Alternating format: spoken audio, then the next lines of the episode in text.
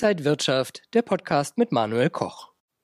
Liebe Zuschauer, herzlich willkommen zu Inside Wirtschaft. Wir sprechen heute über die Ampel, wir sprechen über Corona und wir sprechen über Hightech-Rohstoffe zum Inflationsschutz und noch viele andere Themen.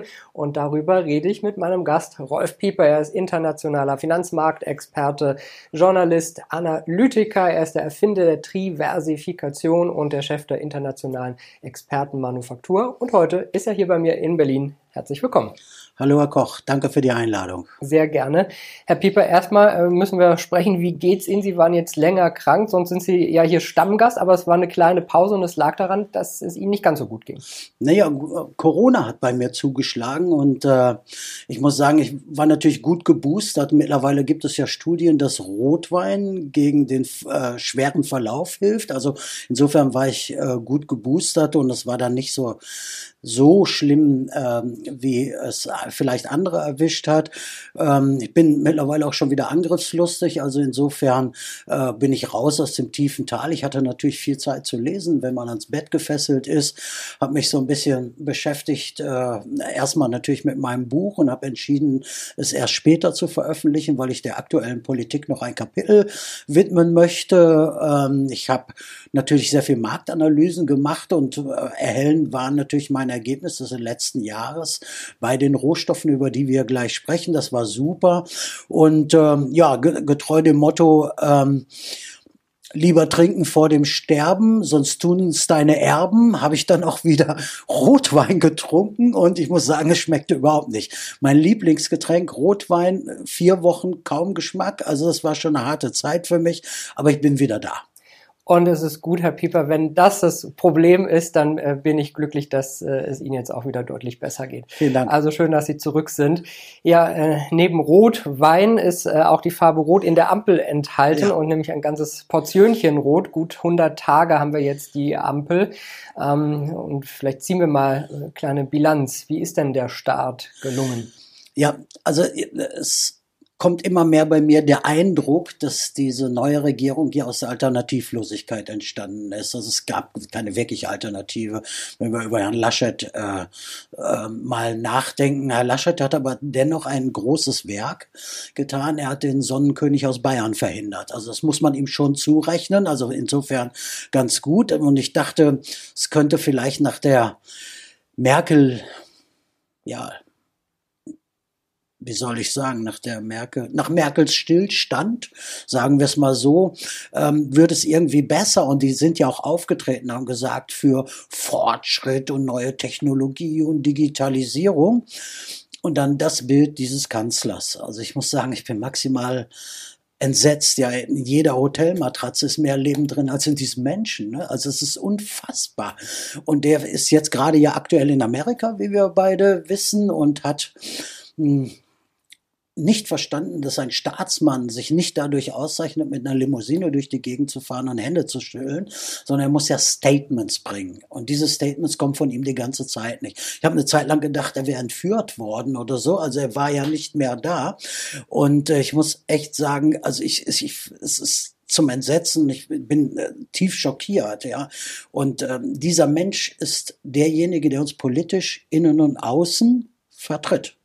Das muss man einfach mal so sehen. Und so, jetzt fragen wir uns, wo hat er Position bezogen? Wo hat er uns vertreten? Und das ist bedauerlich. Also ich hab, muss sagen, ich war äh, vor einer Woche im Kölner Karneval unterwegs und da hatte jemand äh, etwas sehr Schönes äh, mitgebracht. Also im ähm, Reichstag ist der Strom ausgefallen und äh, ähm, für eine Stunde und Friedrich Merz war eine Stunde lang im Fahrstuhl äh, gefangen und der Herr Scholz, unser aller Kanzler, stand eine Stunde auf der Rolltreppe.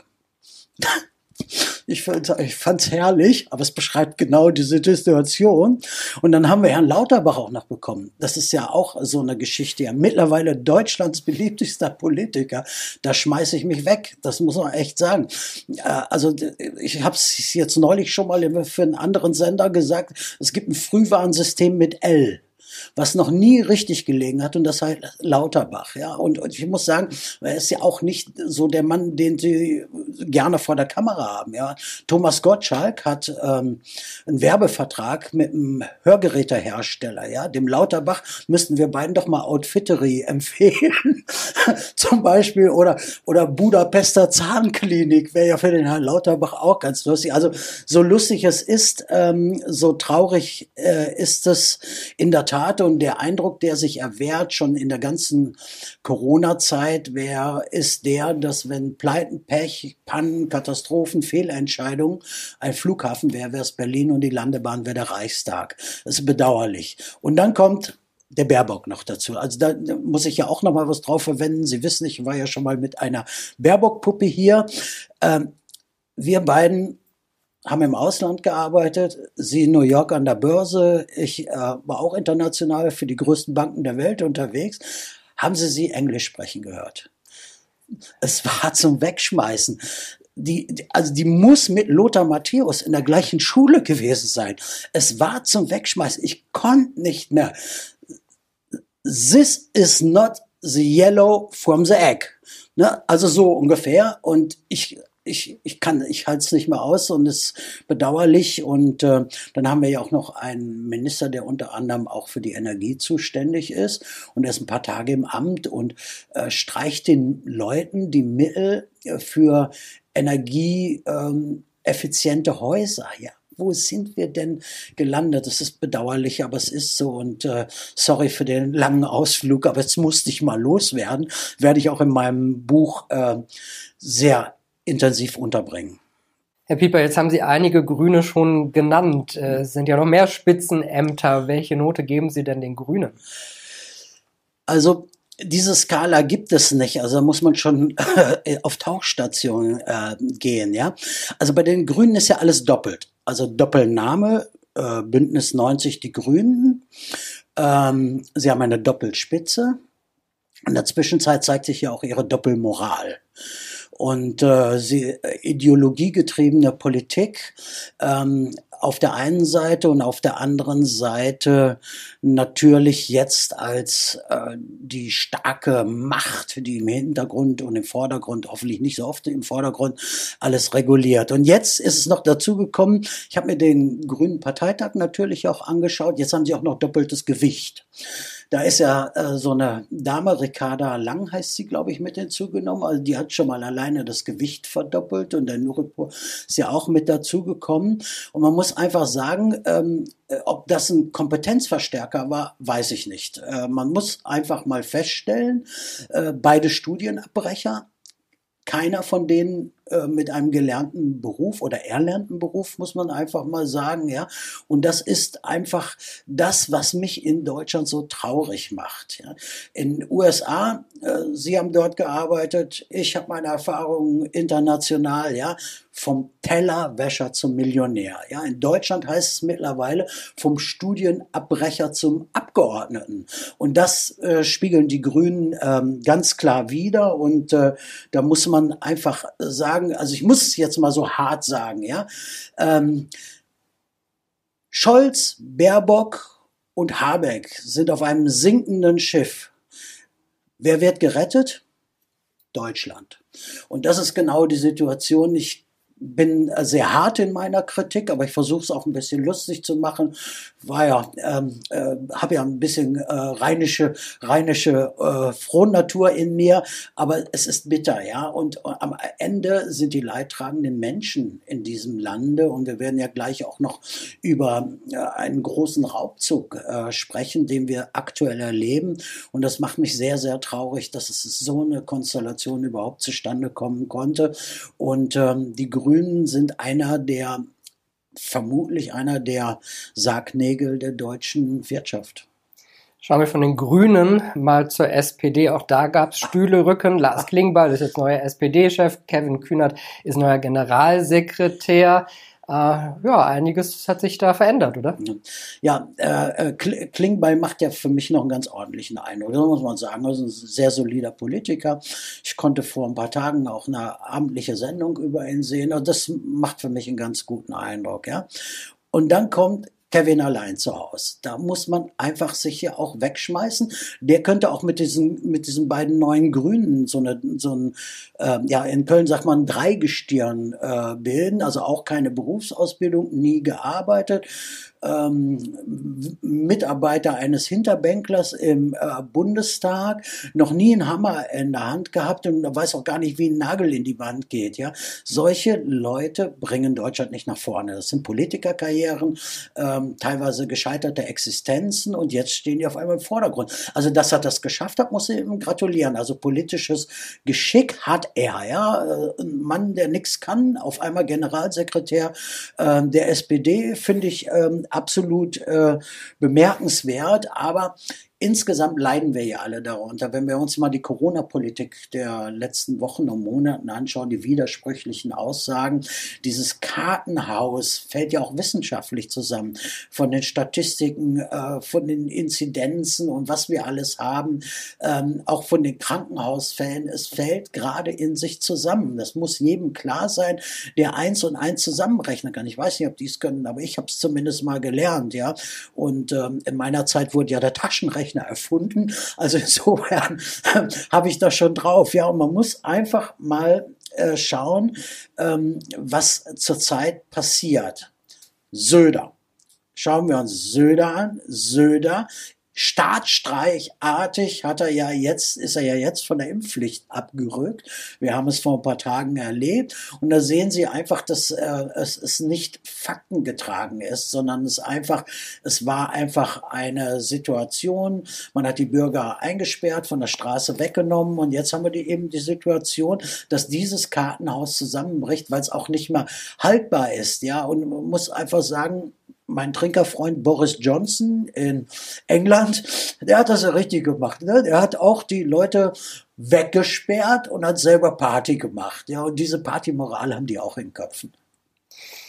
Herr Pieper, nun äh, haben wir Corona schon zwei Jahre an der Backe. Jetzt ist gerade so ein Umdenken. Sie haben es schon gesagt, äh, Söder ist von der harten Linie, geht er jetzt rüber zur weichen Linie. Immer mehr Ministerpräsidenten diskutieren über Lockerungsschritte. Wir haben Omikron, die Variante ist nicht so gefährlich. Jetzt gibt es immer noch weiter die Diskussion um die Impfpflicht. Hilft das jetzt alles? Äh, sind wir bald aus der Krisenzeit raus? Ja, also ich bin zutiefst davon überzeugt, dass es keinen medizinischen Grund für eine Impfpflicht gibt. Wir haben ja schon eine, hohe äh, Impfquote in Deutschland und andere Länder weichen ja auch davon ab. Ja, also selbst Österreich weicht ja schon auf. Wobei die Österreicher sind ja auch ein Knaller mit ihrer Impflotterie. Ne? Das muss man ja auch einfach mal so sagen. Ja, bei uns gab es wenigstens eine Bratwurst fürs Impfen. Ja, aber äh, insgesamt ist festzustellen, es gibt keinen medizinischen Grund für eine Impfpflicht und ich glaube, es ist auch verfassungsrechtlich sehr, sehr bedenklich. Ja. Und ähm, viele, die bisher nicht geimpft sind, ähm, davon äh, kenne ich natürlich auch einige, setzen natürlich auch auf die neuen Impfstoffe, Novavax und was so alles kommt, ja.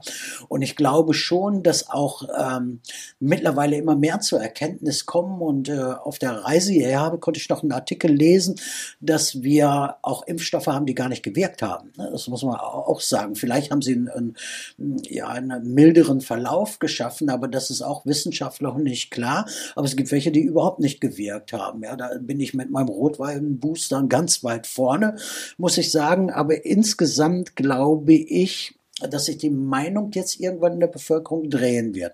Wir sehen das auch verstärkt an den Kundgebungen, die draußen sind. Zwei Seiten sind mittlerweile auf der Straße, die einen dafür und die anderen dagegen, aber die Stimmung kippt. Wir haben äh, gute gerichtliche Entscheidungen gegen 2G in dem, im Einzelhandel und wir haben Länder, Dänemark und es gibt viele, die man hier nennen könnte, die nicht mal mitmachen. Die Spanier haben Corona offiziell als Grippe erklärt als Grippe, ja. So, und ich glaube, das ist auch der Status, den wir jetzt annehmen sollten.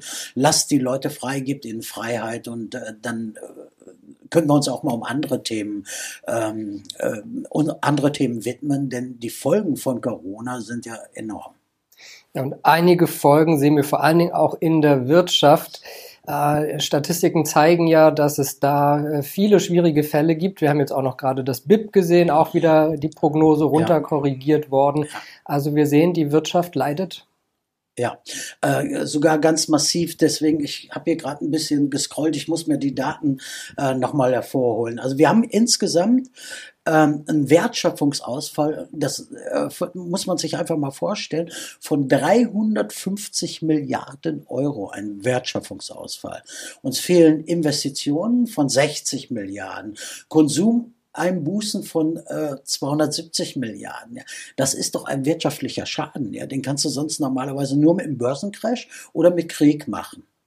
So, und dann kommt man ja dann zu dieser Einstufung äh, bei Corona. Ja, und wenn ich so treibe und man sieht ja auch, wie andere Länder damit umgehen und das Treiben, das ideologiegetriebene, ähm, die ideologiegetriebene Politik der Grünen, dann erwehrt sich mir nicht der Eindruck, dass Deutschland wieder einmal ein großer Verlierer in diesem Treiben sein wird. Andere Länder haben sich da anders aufgestellt. Und wir, wenn die Grünen auch so weitermachen, wie sie jetzt weitermachen, oder die Politik, wo ist eigentlich die FDP, muss man ja auch mal dabei fragen. Aber diese neue Regierung so weitermacht, dann hat Corona und das ideologiegetriebene Handeln der aktuellen Politik bringt uns dahin, was einmal nach dem Krieg der Marshallplan bringen sollte. Im Marshallplan war damals vorgesehen, dass Deutschland keine Industrie mehr haben sollte, sondern ein Bauernstaat werden sollte. Und wenn wir so weitermachen, sind wir genau ähm, da auf, dem, auf diesem Weg. Und gleichzeitig bauen wir unsere stärksten Konkurrenten auf. Wir haben über Jahre Milliarden um Milliarden an China gegeben. Wir haben China mit Entwicklungshilfe gefördert, unseren, unseren äh, größten Handelspartner, aber auch den größten Konkurrenten in Technologieentwicklung. Ja? Und da sehen Sie die konsequente Umsetzung des Marshallplans. Also dann werden wir dann echt bald nur noch ein Bauanschlag. Dann gibt es vielleicht in Frankfurt noch die Börse, da müssen wir halt andere Indizes durch einführen. Aber insgesamt ist der, äh, dieser Trend, dieser positive Trendkanal, den man sich auch von dieser Regierung gehofft hatte, die man ähm, insgesamt mal Aufbruch nach Merkel, nach so vielen Jahren Merkel, ist gar nicht da. Ganz im Gegenteil, der wirtschaftliche Schaden. Stellen wir uns die Frage, wer soll das zurückbezahlen? ich weiß, ich habe echt keine ähm, Idee, wer das ähm, zurückbezahlen soll und äh, mache mir große Sorgen. Also wirklich. Und ich merke das auch, also das darf ich vielleicht noch am Rande sagen, ich merke das ja in den Telefonaten und Beratungsgesprächen. Ich mache es ja nach wie vor und ich biete es auch jedem nach wie vor an, äh, mit mir ähm, eine Strategie zu entwickeln, einen, einen Konzeptplan für äh, finanzielle Selbstbestimmung. Ich merke, dass die Quote derer, die Deutschland den Rücken äh, kehren wollen, dramatisch steigt. Die fragen mich, wo soll ich hingehen? Kannst du das Geld für mich managen? Wo so? Ähm, wie können wir das steuerlich organisieren? Ich habe dafür extra ein Team ähm, aufgebaut. Und ähm, das ist einfach ein großes Frustpotenzial für mich auch. Ja. Das sind ja nicht die Dummen das sind ja nicht Hartz-IV-Land, sagen wir es mal, die so auch nicht dumm sind. Ich will das damit nicht sagen, ja. Aber das sind Menschen, die im Mittelstand sich wirklich leben, mit Lebensleistung was aufgebaut haben.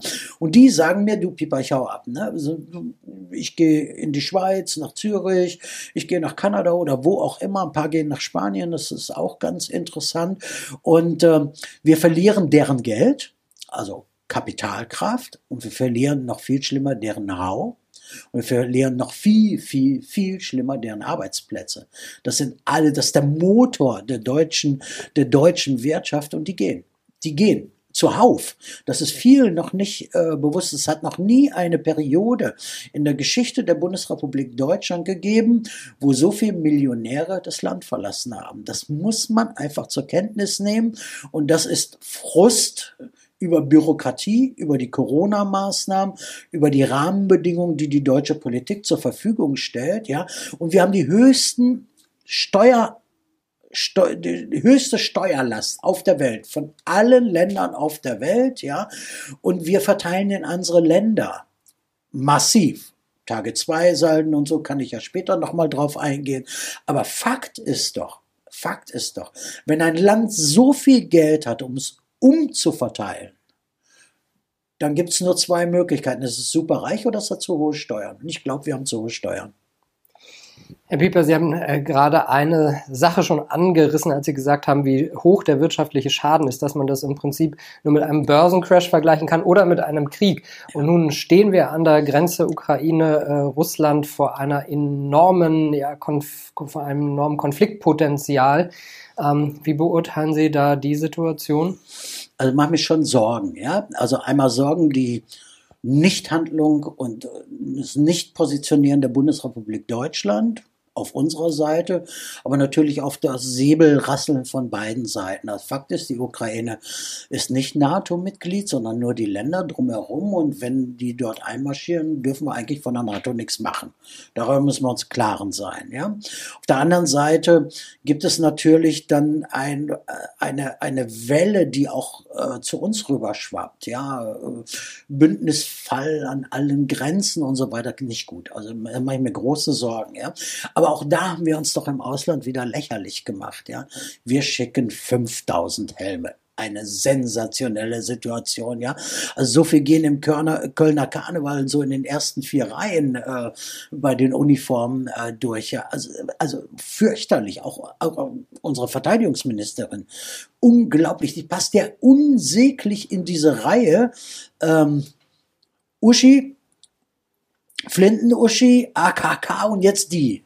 Ich habe den Namen schon verdrängt, ja. Auf jeden Fall unglaublich. Also die, die wir jetzt haben, die wir Blechkuchen nach in die Ukraine schicken und weiße Fähnchen zum Ergeben. Aber die wird nicht. Oder, oder glauben Sie ernsthaft, dass ein russischer Verteidigungsminister oder ein amerikanischer Verteidigungsminister vor der zittert oder die wahrnimmt oder ernst nimmt? Ich glaube es nicht. Insgesamt keine gute Situation. Macht mir, macht mir Sorgen. Ja, Nord Stream 2 kommt jetzt wieder in die Diskussion. Das wird dramatische Folgen auch für die Weltmärkte haben. Wenn da was, erinnern wir uns damals an den Golfkrieg. Was, waren Sie da gerade an der Börse in den USA? Wahrscheinlich, ne? Oder? Äh, da war ich noch ein bisschen jünger. Noch ein bisschen jünger, okay. Na gut, also Sie haben ja bald Geburtstag, Sie kommen ja in meine Richtung, ja.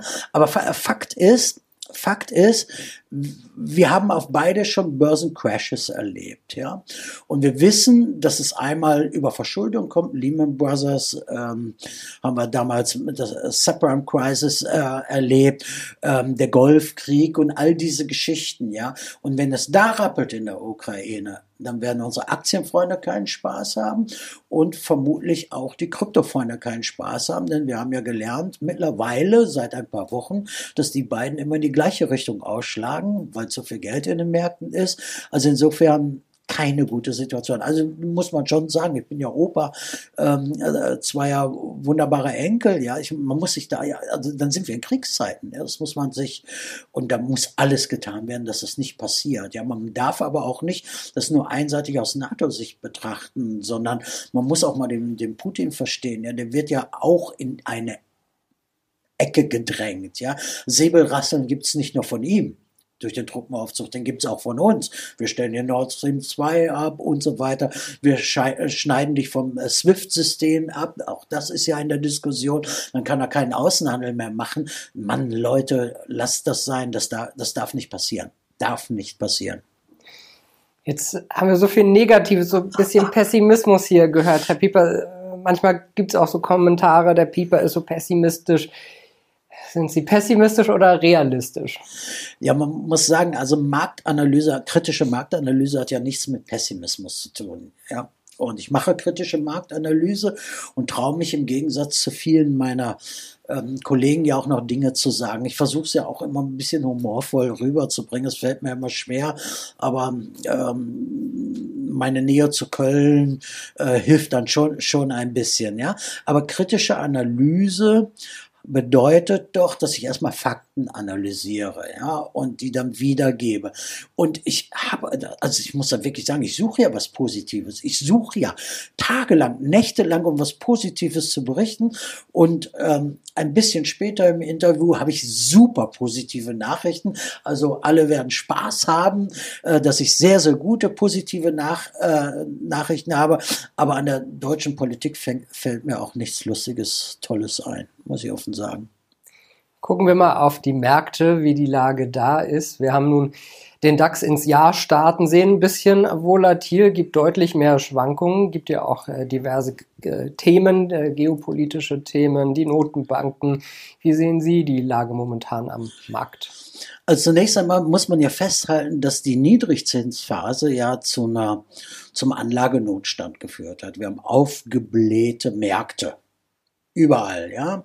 Und ähm, aber es riecht jetzt gerade nach Blutbad. Ja, es wird irgendeine Zündschnur geben und wir haben das ja in den letzten Tagen mal so erlebt. Also Nasdaq hatte das ähm, höchste Tagesminus in diesem Jahr, äh, Jahrzehnt. Das müssen wir einfach auch mal so festhalten. Wir haben so gesehen, was mit PayPal, Facebook passiert ist. Viele Tech-Werte stehen unter Druck. Der Zuckerberg soll an einem Tag 30 Milliarden äh, verloren haben. Das ist ja schon mal eine Nummer. Und ähm, äh, es wird so nicht weitergehen an den Börsen. So, weil einfach frisches Geld rein, ja. Und da gibt es, da gibt es ja ähm, auch eine, äh, ich sagte es vorhin schon mal, so eine Gleichbewegung zwischen den Aktienmärkten und den Kryptomärkten. Ja? Wir haben in der Zwischenzeit 150 Milliarden auch in den Kryptomärkten. Ja? Und das ist ja gut so, dass es äh, aus dem Anlagenotstand eine neue Asset-Klasse entstanden ist, wenn sie eine ist. Ich, intrinsischen Wert suche ich immer noch, aber es, es, es gibt halt die Kryptos und man stellt fest, dass beide Märkte immer in die gleiche Richtung gehen. Also es gibt eine Korrelation, sagen wir ja dazu dazu. Es gibt eine Korrelation, also eine Wechselwirkung, runtergehender Aktienmarkt mit runtergehender Kryptomarkt. So, und das ist mal die Feststellung und äh, ich persönlich glaube, es gibt verschiedene Punkte, die dazu führen können, dass wir große Abstürze an den Aktienmärkten erleben werden. Und äh, da wird es ein paar Auslöser geben und dann wird es nicht mehr immer nur, wie wir es in den letzten Jahren gelernt haben, in eine Richtung gehen. Nee, nee, das ist vorbei. Also da ist jetzt, da ist jetzt, man merkt es, die Volatilität ist dramatisch gestiegen. Sie messen das ja sicherlich auch, ich messe es auch. Also wir haben eine riesenhohe Wohler und äh, ich persönlich glaube, mein Statement ist, wir stehen vor einem Blutbad an den Börsen. Ich muss es so hart sagen, da wird ein Crash kommen. Und schauen wir mal, was der Auslöser sein wird. Die Volatilität, die haben wir schon mal. Wenn Sie jetzt davon ausgehen, dass es so einen Absturz, einen Crash vielleicht geben wird, ähm, was wird das dann verursachen? Sind das die geopolitischen Sachen? Ja, also wir hatten es ja gerade mit der Ukraine. Das könnte schon das könnte schon dann zu einem Crash führen. Also stellen Sie sich mal vor, da fliegt die erste Rakete, was dann an den Märkten los ist. Da habe ich schon, ein bisschen, bisschen Sorge.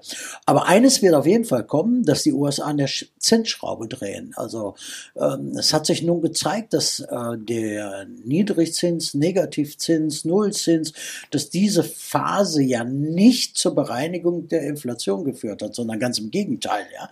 Als Steuerungsinstrument haben die Notenbanken äh, dadurch verloren. Ja? Und die USA haben Zinsschritte angekündigt. Und schon die Ankündigung hat ja schon zu Verwirrungen an den Märkten geführt und hat zu Rücksetzern geführt. Stellen Sie sich vor, das setzt um. Äh, wir sind jetzt, ich weiß gar nicht, in 68 Monaten in, äh, in äh, negativen Realzins. Im negativen Realzins das alles betrachten und jetzt gibt es eine Zinsschraube, dann kann das natürlich eine ganze Menge auslösen. Also einmal switchen von äh, Aktienmärkten wieder in äh, äh, Staatsanleihen. Der anderen Seite Pleiten, Staatspleiten, weil die ihre Zinsleistungen nicht mehr aufbringen können. Also das ist so, so an beiden Enden eine Zündschnur. Das könnte es sein. Und ganz, ganz große Sorgen mache ich mir auch um die Türkei. Auf Jahresbasis hat die Türkei eine Inflationsrate von 49 Prozent. Das muss man sich mal vorstellen. Gefangen in Dollarkrediten, das heißt also, sie müssen mehr als das Doppelte zurückzahlen. Kaufkraft bereinigt und das ist schon bitter. Und die Türkei gehört zu den 20 größten Volkswirtschaften der Welt. Jetzt stellen wir uns mal vor, da gibt es Kreditausfälle. Das wird ein Beben auch an den Märkten geben. Ja? Also insgesamt, so wie ich es äh, gerne sage, ein toxischer Cocktail. Bedauerlicherweise hoffen wir, dass uns nur eins davon trifft, vielleicht auch gar keins.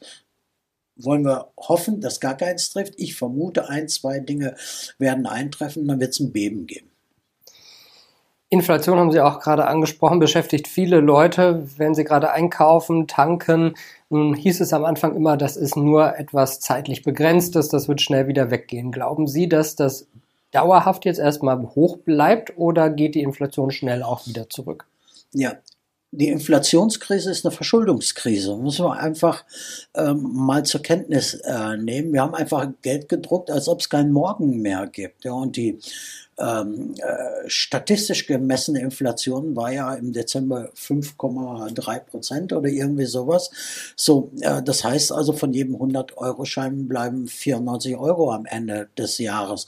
Und wer tanken geht, wer Energie nutzt, wer einkaufen geht, äh, vor ein paar Tagen Kaffeepreise dramatisch erhöht, all das trifft natürlich ähm, einmal unser normales Leben, weil weniger Kaufkraft da ist, aber viel, viel dramatischer die Geldwerte. Also wer in Geldwerten investiert ist, ist zurzeit nicht gut beraten. Das muss man, muss man äh, feststellen. Ja?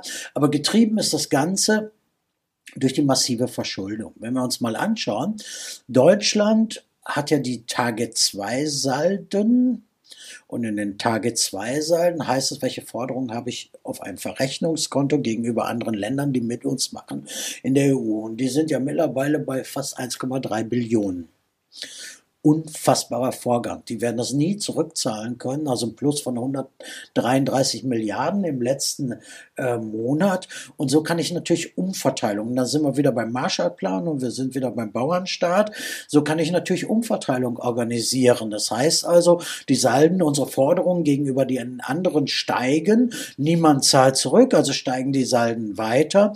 Und das Problem äh, dabei ist, dass diese Staaten ja eine andere sagen wir mal, Mentalität oder eine, auch eine andere Auffassung von, ja, von Lebensleistung und Renteneintrittsalter haben. Sagen wir es mal so vorsichtig, ja. Und dann gehen die halt fünf Jahre früher in Rente, also Tage zwei sollten, sie eigentlich zuerst bedienen, ja, gehen fünf Jahre früher in Rente, auf dem Rentenniveau, was 30, 40 Prozent höher liegt äh, als bei uns.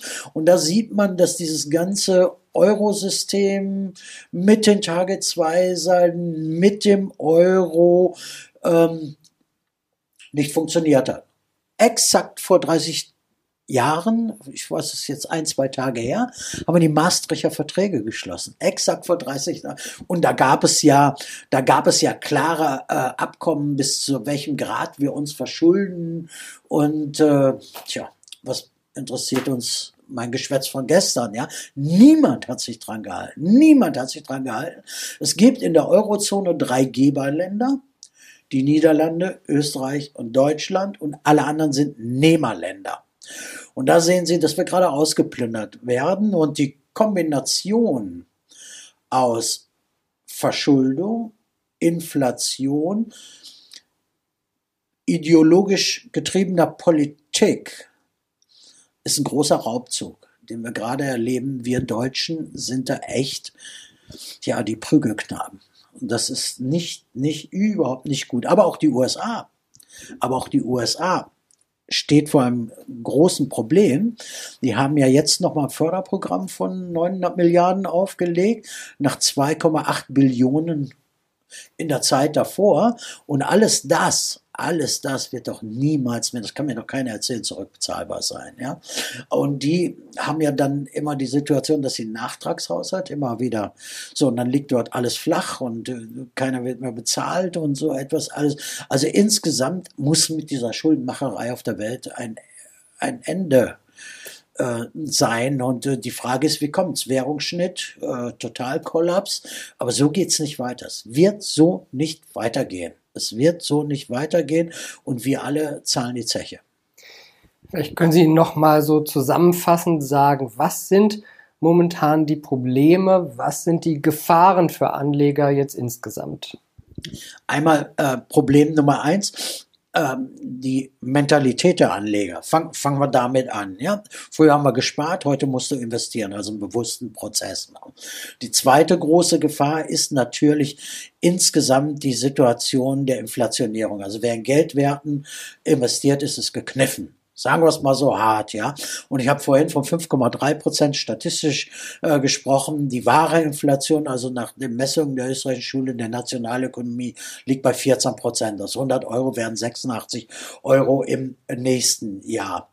Ähm, dann haben wir die äh, Situation, dass wenn wir schon so verschuldet sind, wie wir verschuldet ähm, niemals verschuldet sein sollten, auch nach Maastricht-Abkommen. Da haben wir natürlich die Situation, wer soll es zurückbezahlen? Ja? Und wenn ich es zurückzahlbar machen will, dann geht es nur durch staatliche Eingriffe und staatliche Regulierung. Und wie machen wir das in Deutschland? Gerne, wir erhöhen die Steuern. Ich sehe da auch gerade bei den, bei den Aktien sind ja die Gewinne nicht steuerfrei. Das vergessen ja viele bei der Performance-Betrachtung, sondern ich habe da ja auch einen Steueranteil, also die, die Steuern. Dann, dann glaube ich daran, dass die Häuslebauer, also die Immobilienbesitzer hier ähm, rangenommen werden. Ähm, und äh, insgesamt, äh, das, durch das Inflationsszenario erleben wir ja jetzt schon eine, eine kalte Enteignung. Ich gehe davon aus, dass Bargeld weggehen wird. Ich gehe davon aus, dass Banken fallen werden. Ähm, ich glaube, insgesamt haben wir einen toxischen Cocktail, ja. Und dann noch die Event-Driven, wie wir das in der, in der Fachsprache sagen, Ukraine, Türkei ähm, und äh, Zinsveränderungen. Äh, All das sagt mir, du bist nicht gut im Geldwert unterwegs wenn du Geldwerte hast. Und wenn du Geldwerte hast, musst du währungsdiversifiziert sein. Ja? Und durch die, auch die Abhängigkeit der Aktienmärkte von Euro und US-Dollar und insbesondere auch der Kryptos von Euro und US-Dollar, erscheint es mir ganz wichtig, auch Währungsdiversifikation mit reinzunehmen, Schweizer Franken wunderbar, äh, auch nicht mal so stark wie früher, aber trotzdem noch eine wunderbare Werbung, äh, Werbung, Währung. Und äh, deswegen äh, empfehle ich auch die Diversifikation, also raus aus den Geldwerten, rein in die Sachwerte, währungsdiversifiziert. Und wenn Sie dann über die alten Interviews nachdenken, das mache ich ja in Reinkultur mit meinen Produkten, auch eine Länderdiversifikation. Und da ist das Problem, viele Menschen reden ja mit mir und sagen, wow, du jetzt, ich habe festgestellt, zwei Drittel bei mir sind Immobilien. So, Immobil. Vielleicht gibt es eine Immobilienzwangsabgabe, könnte ja auch ein Thema sein. Und das alles ist, glaube ich, eine große, große ja, wie soll ich sagen, Giftspritze, die über uns kreist gerade und äh, da muss jeder jetzt handeln. Ne? Also das Gebot der Stunde muss sein Handeln. Es ist ja nicht weniger geworden. Ja, also wir waren vorhin bei Pessimismus. Ja, die Leute ähm, erkennen ja immer mehr, also ich habe ja immer mehr Zulauf auch bei Menschen, die mit mir reden wollen, ja, dass sie handeln müssen. Also viele Kölner sagt, es hätte noch immer Jod gegangen. Ne? Nee, nix wird gut. Leute haben das erkannt und wollen einen Plan haben. Und da gibt es ja viele meiner Kollegen, die nehmen dann erst ein Eintrittshonorar, Consultinggebühr, Steuercoaching und dann bist du den, dann bist du deine ersten Flocken los. Das mache ich nicht so. Und viele, die auch auf diesen Seminaren waren, in diesen Coaching-Seminaren und Beratungshonorare gezahlt haben, landen am Ende eh bei mir, weil es nicht geklappt hat. Also insofern, äh, ähm, aber Gebot der Stunde, handeln, handeln, handeln und Gefahren vermeiden. Und ich weiß offensichtlich, wie es geht, sonst hätte ich nicht so viel Zuspruch. Welche Lösungen und äh, ja, Möglichkeiten bieten Sie denn an, da etwas zu ändern und wie kann man da auf Sie zukommen? Ja, ich habe ja vor vielen Jahren ja schon gesagt, dass ich, wenn ich eine Hightech-Strategie machen möchte, dass ich die nicht nur an den Börsen machen muss, ja, und schon gar nicht mit der Wohler, die wir dort haben. Und muss ich ja sagen, ich bin ja in meinem Krankenbett rumgesprungen, als ich unsere Ergebnisse des letzten Jahres dann mitbekommen habe. Also wir ähm, schauen ja immer, dass der Mensch physischen Besitz kommt, bekommt, ja, und ähm, spekulationsfrei äh, und die Entwicklung einfach durch Knappheit. Und das sollte ja jetzt jeder verstanden haben, dass wir ja auch eine Rohstoffknappheit haben. Lieferketten unterbrochen, Schiffe äh, kommen nicht rechtzeitig an und all diese Dinge. Und die spielen mir natürlich in die Karten. Warum? Weil ich mich mit Rohstoffkritikalität äh, beschäftigt habe und nur Rohstoffe mit reinnehme, die spekulationsfrei sind. Wir haben ja auch schon mal im kleineren Kreis über Uran, Lithium und so etwas. Die sind alle Spekulationen ausgesetzt. Im Übrigen Gold und Silber auch, ja. Aber nochmal auch für diejenigen, die Gold als unspektakuläre Anlage ansehen. Ja? Gold hat seit der Jahrtausendwende im Schnitt 8,9 Prozent gemacht. Das vergessen ja ganz, ganz viele Menschen. Es wird nicht gehypt, es wird nicht drüber gesprochen und es ist nicht ein digitales Produkt, sondern es ist einfach nur Gold. Ja, so ähm, die US-Aktien ähm, gleichen Wert. 8,8, irgendwie so etwas. So, dann habe ich beide jetzt auf dem Trapez. Das eine ist steuerfrei mein Gewinn, das andere muss ich dann nochmal, äh, ähm, werde, werde ich dann nochmal von der Steuer äh, dort mit vereinnahmt werden. Und deswegen versuche ich die Dinge steuerfrei zu gestalten mit physischem Besitz, mit einem Einlagerungskonzept. Und ich habe es mir gerade nochmal hier schriftlich auch geholt, damit ich keine falschen äh, Dinge sage. Also ich habe gesagt, und jetzt sind wir ja bei dem Fröhlichen, nicht mal bei dem pessimistischen, strategische Metalle, Technologie, Technologiemetalle und seltene gehören, gehören in jedes Portfolio im physischen Besitz. Und jetzt halten Sie sich fest, die Ergebnisse des letzten Jahres nach der BVI-Formel, die wir ja alle kennen. Wir haben mit Rhenium 63,65 Prozent gemacht, mit Hafnium 27,92 Prozent, mit Germanium 27,23 Prozent, mit Indium 59,71 Prozent, mit Gallium 60,83 Prozent und mit Neodym, tada, tada, tada, mit Neodymoxid 119,1 41 Prozent. So, und jetzt sind wir raus aus der pessimistischen Phase. Habe ich recht gehabt damit oder habe ich nicht recht gehabt? Ich habe recht gehabt und das ist wunderbar. Und ich muss allen hier sagen, ich muss mit keinem Index, mit keinem Fonds den Vergleich scheuen, sondern ich habe sie geschlagen. Einfach so durch physischen Besitz, gut organisiert, in einem sauberen Konzept, tägliche Liquidität, tägliche Ware und so weiter und so fort. Das macht mich, das macht mich sehr, sehr stolz. Zollfreilager bedeutet auch noch mehrwertsteuerfrei. Nach zwölf Monaten ist alles einkommensteuerfrei und ich habe kein Emittentenrisiko. Ich habe äh, den von uns geschätzten Kollegen Leupfinger äh, vor ein paar Tagen im Fernsehen gesehen.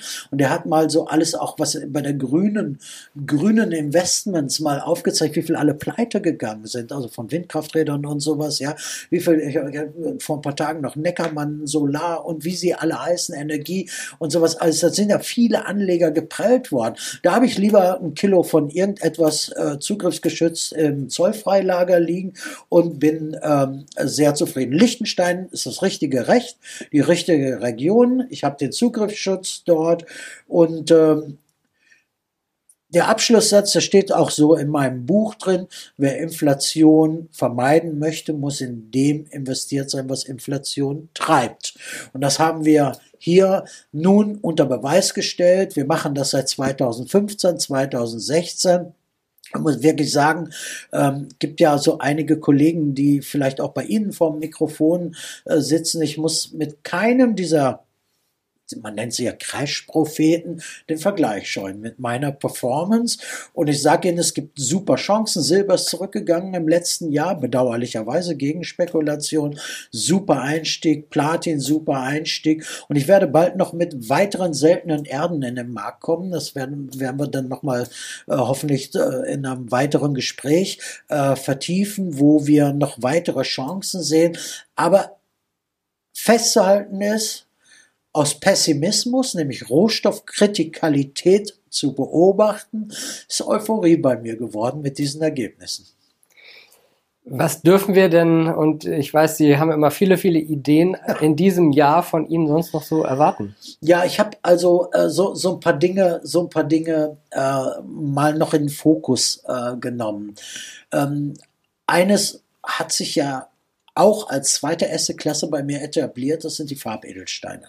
Das muss ich wirklich sagen. Also wir haben wirklich äh, sehr schöne Volumina im letzten Jahr vermittelt und es rückt bei vielen, die eine Diversifikationsstrategie äh, äh, anstreben, immer mehr in den Fokus. Die Farbedelsteine sind Performer, wenn man sie als Investment-Edelsteine hat. Das heißt also, wenige Steine der Fundenmenge eignen sich zu Investment-Edelsteinen.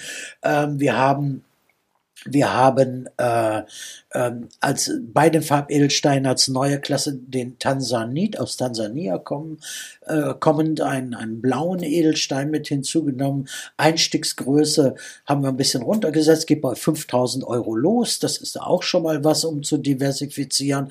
Die Leute haben sehr, sehr viel Freude an den Edelsteinen. Ich bastel aber auch jetzt Krypto Pieper kryptokritisch, nee, nee, nee, nee, an einem sogenannten Security Token, der ähm, äh, einen intrinsischen Wert trotz Krypto erzeugt. Das heißt also eine Sachwerthinterlegung bei einem Token. Da werden äh, die bekannten Dinge, die ich ohnehin sehr liebe und schätze, mit dabei sein, aber es werden auch neue Assetklassen dabei sein, wie beispielsweise Whisky, ähm, teure Uhren und, und so weiter. Also da arbeite ich hart dran. Und eine Blackbox für viele Anleger bisher. Ja, also äh, die Deutsche Bank tut es, Roland Berger tut es, ähm, DiCaprio tut es, Investment in Kunst. Also da habe ich eine neue Leidenschaft entwickelt. Ähm, und wenn man sich mal so die Großen anschaut, sogar Harvard und Yale haben mittlerweile auch Kunstportfolios. Es gibt Kunstfonds und ich werde äh, Kunst auch anbieten, weil Kunst äh, ja der älteste von Hand geschaffene Sachwert ist. So. Und äh, wenn man dann auch noch ähm, Zugang zu guten Künstlern hat, also kein Ramsch, sondern wirklich etwas Limitiertes und so, dann ähm, ist das zur Diversifikation eine sehr gute Geschichte und das werde ich haben. Herr Pieper, haben Sie jetzt vielleicht noch ein paar Tipps für die Zuschauer, was man unbedingt beachten sollte? Noch eine Botschaft ja, also, es, also wir stehen vor einem großen Raubzug über die Inflation, über die Gefahren, die politisch da sind.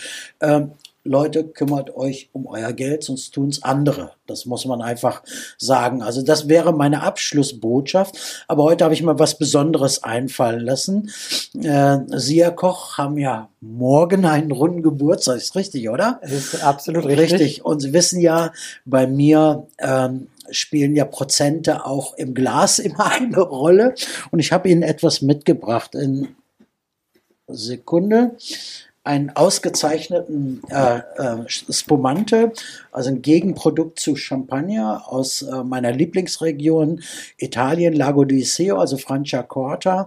Und äh, ich möchte Ihnen damit großen Dank aussprechen. Nicht, dass Sie jetzt älter werden, sondern dass Sie uns die Möglichkeit geben, hier ungefiltert auch Meinung sagen zu können. Also investive investigativer Journalismus ist auch für mich Freiheit. Und dazu bieten Sie mir die Möglichkeit. Dafür vielen, vielen Dank. Ich darf Ihnen das überreichen und äh, danke, danke. Heute hat er nicht Schluss, Schlusswort, sondern liebe Zuschauer, wenn Sie Manuel Koch feiern wollen, tun Sie es. Er hat morgen Geburtstag und wenn Sie ihn nicht persönlich erreichen, können Sie es ja Kommentare unter unser Video tun. Also vielen Dank äh, für Ihre journalistische Arbeit und alles Gute fürs neue Lebensjahr. Herr Pieper, ich danke Ihnen sehr und Sie wissen doch, wir sind wie Wein, wir werden mit jedem Jahr besser und das äh, gilt auch für 2022. Es kommt auf die Lagerung an, oder? Ich bin mir sicher, wir werden ganz gut gelagert. Ihnen alles Gute. Dankeschön. Äh, Rolf Pieper war das, äh, Chef der IEM, der Internationalen Expertenmanufaktur. Liebe Zuschauer, wenn Sie mehr über Herrn Pieper wollen, wissen wollen, dann schauen Sie mal auf die iem-experten.de Webseite. Ich danke Ihnen für den Alkohol, Herr Pieper. äh, halten wir uns auch noch gegen Corona fit, auch ja. noch eine gute Maßnahme. Ja. Und Ihnen vor allen Dingen danke fürs Interesse. Bleiben Sie gesund und munter, alles Gute und bis zum nächsten Mal. Und wenn euch diese Sendung gefallen hat, dann abonniert gerne den Podcast von Inside Wirtschaft und gebt uns ein Like.